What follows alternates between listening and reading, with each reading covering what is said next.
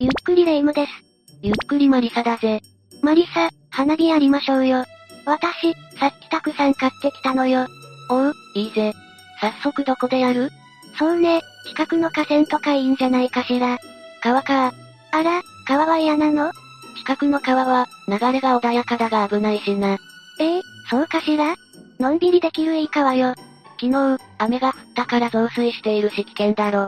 そうかなレ夢ムは、川の恐ろしさを知らなすぎるぜ。川の恐ろしさよし、ではレ夢ムのために。今回は近寄ってはいけない恐ろしい河川について解説してやるぜ。恐ろしい河川って、響きがもう怖い。 6つ恐ろしい川を厳選している。もちろんランキング形式で紹介するぜ。どんな怖い川が出てくるのか。ヒヤヒヤしちゃうわ。それでは早速解説スタートだ。最初の第6位は荒川、だ。あれ、荒川ってあの大きい川でしょそうだぜ。荒川といえば、埼玉県から東京都を流れる一級河川だ。流路延長173キロ、流域面積2940平方キロメートルもある日本最大の川だぜ。その荒川が怖い川なんてイメージつかないけど、荒川は、日本の政治や経済を支える重要な川というのは知っているか政治や経済を支える川。荒川って、そんなに重要な川だったの。もし、荒川が氾濫したら首都が沈没すると言われている。だから、日本一危険な川、として認知されているんだ。人が沈没するなんて、この世の終わりよー。まず、荒川流域に住む人口は何人くらいだと思うえっと、10万人くらい。その100倍の1000万人が住んでいると言われているぞ。ええそ、そんなにいるんだ。そう、荒川近くには人口が密集している都市が多く、氾濫すれば被害はひとたまりもないんだ。恐ろしいわね。国が出す被害想定によれば、流域に近いほとんどの自治体が、浸水してしまうデータが出ている。しかも、その深さは10メートルにも及ぶそうだぜ。 10メートル。街が水に飲み込まれるじゃない。最悪の想定だと、4000人が亡くなり、54万人が孤立してしまうという。津波の被害並みに恐ろしいわ。しかも、下流域には海抜ゼロの地域が多い。だから、場所によったら1ヶ月も水が引かずに残ってしまう。場合も想定されているんだぜ。まさに地獄ね。荒川近くに住んでいる人は、おそらく荒川が氾濫した時の想像ができるだろう。でも、まだ人は沈没していないし。マリサの思いすぎなんじゃないたわけ、レイム。ひい、実際に、2019年に起きた台風19号では、危険な状態にあったんだぜ。そうなの。埼玉西区の観測所では、観測史上最も高いとされる13メートルの水位が観測されたんだ。記録的な水位とはなりつつも、ギリギリのところで氾濫は免れたけどな。ふう、そんな危険が起きていたなんて、だから、いつ氾濫したとしても身を守らないといけない。どうやって身を守ればいいのさっき話した台風19号では岩淵水門が閉鎖している。岩淵水門は、隅田川の地点に設置されている水門なんだが、閉鎖したことがある回数は、過去5回しかないんだ。じゃあ、閉鎖したら危険が迫っていると考えるべきなのね。そして、埼玉市西区にある治水橋の水位計も、大きな指標になるぞ。水位計なんてあるんだ。もし、東京で雨が止んでいても、治水橋の水位グラフが下がっていない場合、今後数時間は、荒川が氾濫する危険性が大きいと判断できる。な、なるほど。さらに、線路の端にも危険を知らせるサインを知ることができる。線路の端それが、京成本線と JR 東北線の橋だ。この2箇所では、周りの堤防に比べて3.7メートルも堤防が低い。だから、この2箇所の川を見れば、氾濫は目にも明らかだ。見たらパニックになりそう。災害はいつ起こるかわからない。自分の身を守るために、頭に入れておいた方がいいぜ。続いて第5位は、熊川、だ。聞いたことない川ねえ。熊川は、熊本県を流れる一級河川だ。熊本県では最大の川として親しまれ、最上川、富士川に並ぶ、日本三大急流の一つなんだぜ。ええそんな立派な川なのね。そして、そんな立派な熊川は、災害の絶えない暴れ川、の顔を持つんだ。暴れ川だなんて、恐ろしい異名ね。古くは、江戸時代から災害が言い伝えられている。1755年6月には、山津波が発生して堤防が決壊。506名が命を落とし、家屋や田園などにも被害が出てしまった。湖。怖すぎ。その後も何度も浸水被害が起き、家屋が損壊、流出してしまうなど、数々の被害で人々に危害を与えてきたんだぜ。それは正真正銘、暴れ川だわ。これまで、1900年代に起きた被害回数は14回。2000年代でもすでに12回、被害報告がされているぞ。多すぎよー。最近だと、2020年7月に起きた令和2年7月集中豪雨、だな。大雨によって、何人もの人が亡くなっている。確か、全国でも被害が大きかったわよね。覚えているわ。その中でも一番被害の出た場所が、この熊川だったんだ。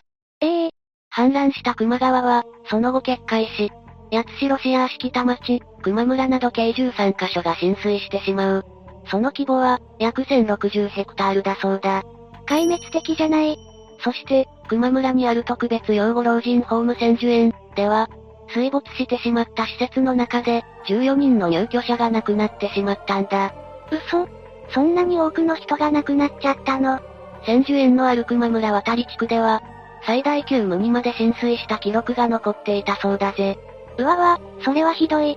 他の場所でも、4メートル、5メートルといった、信じられないくらいの浸水記録が残されていたんだ。結果として、この豪雨によって、熊本県内では64名が亡くなってしまった。中でも溺れて亡くなった人は、52名にも上るそうだぜ。みんな、怖かったでしょうね。逃げられない絶望的な状況を想像すると、胸が痛くなるわ。続いて第4位は、長良川、だ。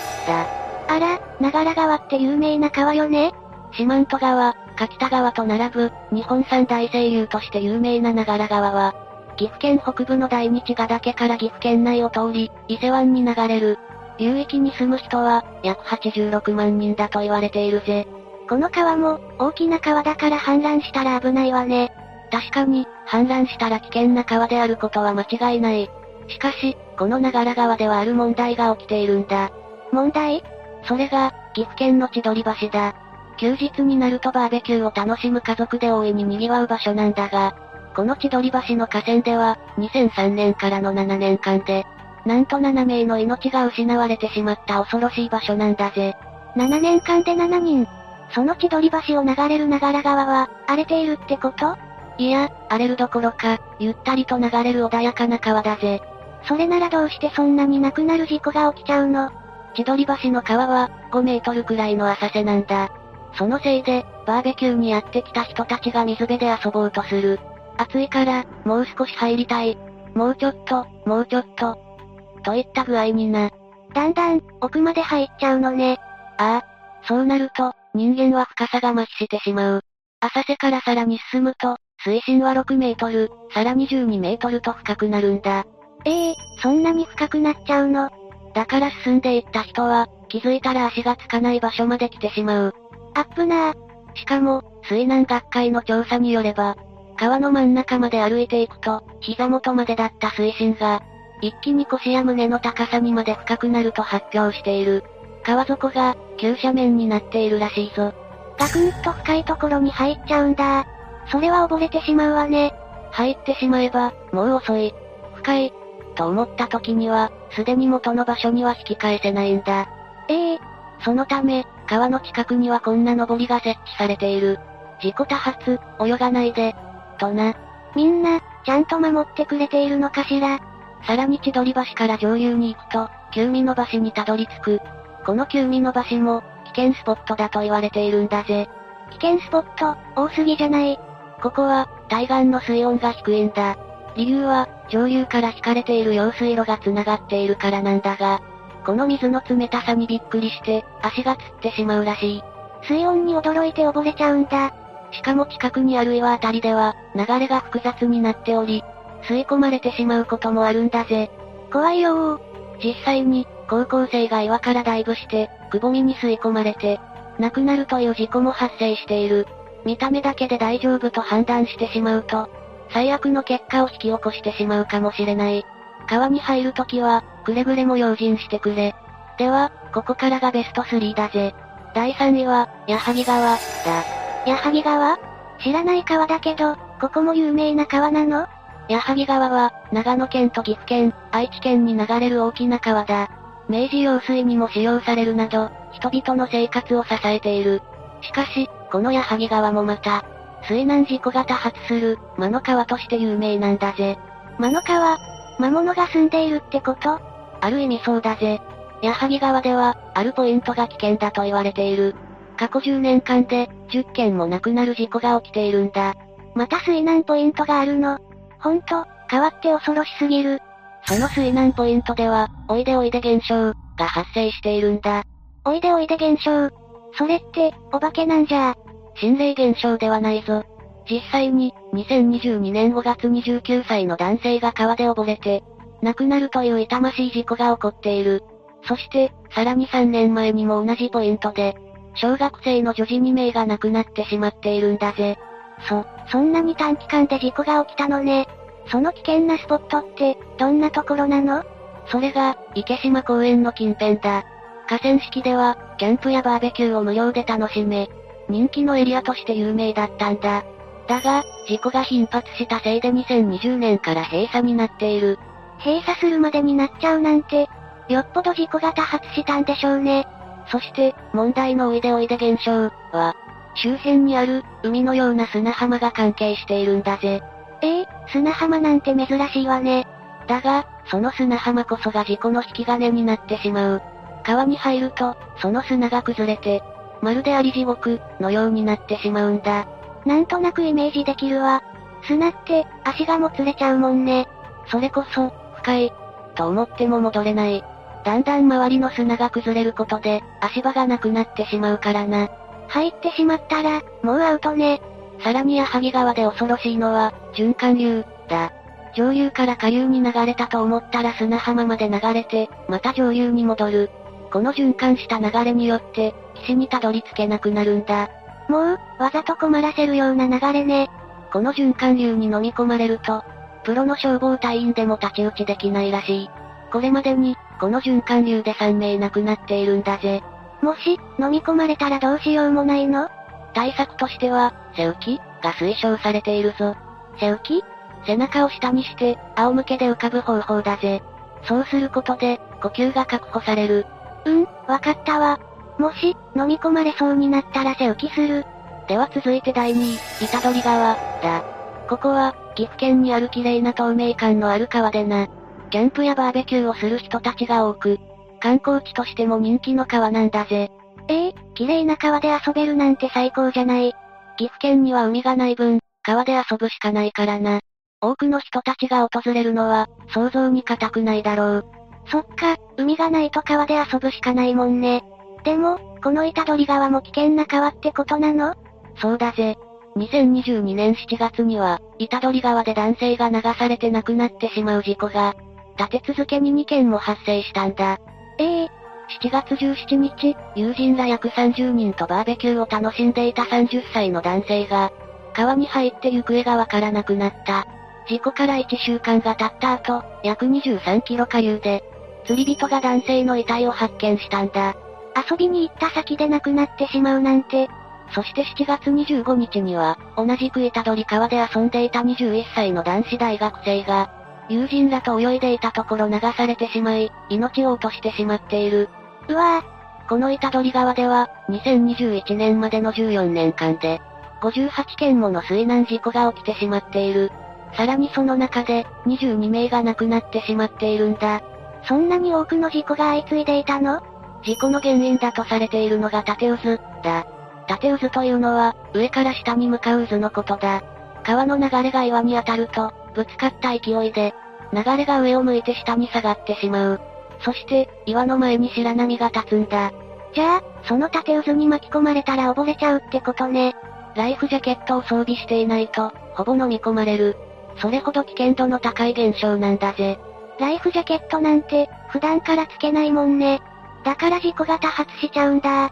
他にも、いきなり深い場所に入ってしまい、ぬかるみに足が取られて溺れてしまうなど、板取川では非常に危険なスポットが多い。そんなに危ないスポットが多いなら、58件も事故が起きることに納得よ。綺麗な川だからといって、羽目を外しすぎると、大変なことになりかねないぜ。では、最後に行こう。第1位は、名蓋川、だ。名蓋川、豚になってるぜ、霊夢。ブヒブヒー。な豚川は、宮城県を流れる小さい川だ。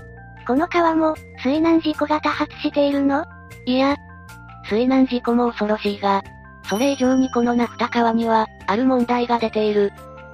と、言うと名蓋田川の堤防が、7年間のうち3回も決壊してしまっているんだ。 3回も決壊。あ、ありえない。 2015年関東、東北豪雨で、最初の決壊をした後、2019年の台風19号で2度目の決壊。そして、2022年の大雨で3度目の決壊になってしまった。これには住民も、人災だと憤っているぜ。そうね、これは立派な人災よ。しかも、名蓋川は住民に避難を呼びかける基準がない。だから、避難行動は各自の防災意識に頼っているというんだ。ええー、じゃあ、住民の判断で逃げないといけないってことそんなバカな話、あるだが、3回目ともなると、住民は冷静な行動をとっている。車や重機などは、高い堤防道路に移し、家財道具などは高い場所へ運ぶ。そして、家族たちは避難所や親戚宅で身を寄せたり、自宅2階へ避難をしたりするそうなんだ。すごく冷静ね。堤防は壊れたら、その都度直すなど、現状復旧の範囲にしか止まっていないから、住民たちも疑心暗鬼の状態なんだ。そっか、堤防を修理するだけで、根本的な回復にはなってないんだ。でも、どうしてそんなに決壊しちゃうの調べによると、河川整備は基本的に大きな川から整備するらしい。え、そんな理由で後回しになっているのさらに、決壊しやすい理由として2つ挙げられる。1つ目は、川の中にある樹木が原因なこと。樹木この樹木に、枯れ草が絡んでしまい、水が流れにくくなってしまうそうなんだ。水の流れを止めてしまうのね。 2つ目は、雨の降り方だ。まとまった雨の後に止んで、また大雨になると、山に水が吸収されなくなるせいで水位が溢れてしまうんだ。なるほど。